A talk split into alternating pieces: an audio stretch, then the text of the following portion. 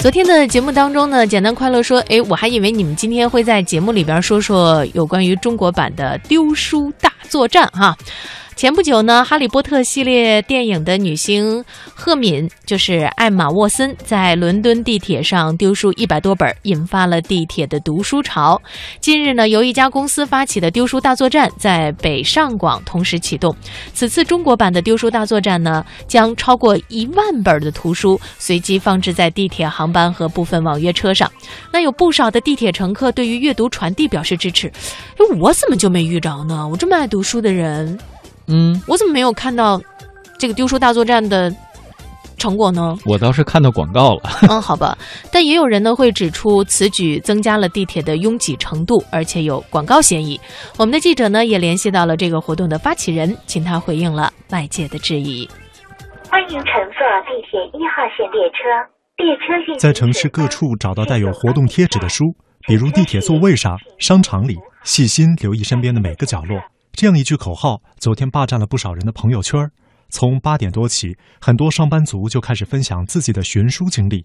上海的刘先生在微博上说：“入座前碰巧看到了位子上有一本《巨人的陨落》，书的左上角、右下方都贴着活动贴纸，于是放下手机，立马拿起读了起来。”昨天，在上海地铁一号线、二号线以及十号线上，都有乘客拾到丢书。与一般阅读不同的是，翻开书，扫描书中的二维码，还可以看到丢书人的留言以及该本书的历史漂流轨迹。下午，记者走进北京地铁，收集普通乘客对于这个活动的看法。这个活动不怎么能够起到推广阅读的效果。现在是中午的一点，我坐的这个四号线就已经挤得不行，每一个座都坐满了人，还有很多人站着，你根本不可能发现有书躺在座椅上。挺好的事情，能够唤起人们对于这种回归阅读的愿望吧。跟当年的冰桶挑战一样嘛，国外的搬到国内来不一定能达到国外的效果。挺好的，我本身我觉得挺支持的呀。精神可嘉，做法不值得提倡。我觉得它更像一种行为艺术。丢书大作战究竟能否让更多的人来参与阅读，还有待时间的检验。不过，针对外界诸多质疑，记者联系了活动发起者新事项创始人张伟。现在已经在北上广大概丢了多少书？效果怎么样？就是因为我们是昨天的上午六七点钟开始了，到现在丢出去的书是过了一万份，估计有个一万一两千、两三千的样子。地方呢就是地铁为主，当然还有那个，比如说我们在滴滴的顺风车上有也放了不少，还有就是京沪、京广之间的那个航班上会有一些。呃，我们现在其实呃不确定这个。效果会是怎么样子的？我们之前其实也也没有预设说一定是好的或者坏的效果。昨天上海地铁的运营方也有一个说法，是觉得在高峰的时候开展这样的活动不合时宜，可能会影响到乘客正常出行。呃，你们怎么看呢？对的，我们是同意的。其实，在做这个活动之前，我们就已经想到这个问题了。这一次整个的丢书的这个行为，包括我们的那个邀请的人们，都是避开高峰期的。就是绝对的高峰的时间，我们其实是暂停我们的那个丢书的这个这个动作的。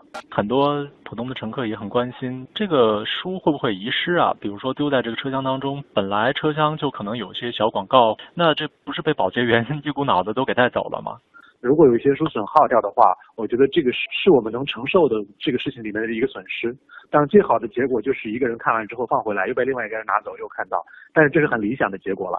就是说，事实上什么样子的，也做好最不理想结果的准备，可能这些书最后都没有到爱读的那些人的手中。呃，对，有这个最坏的结果的可能的。但是呢，呃，我也觉得一定会有一些书到了那些觉得哎挺好，我看一看的人手里去。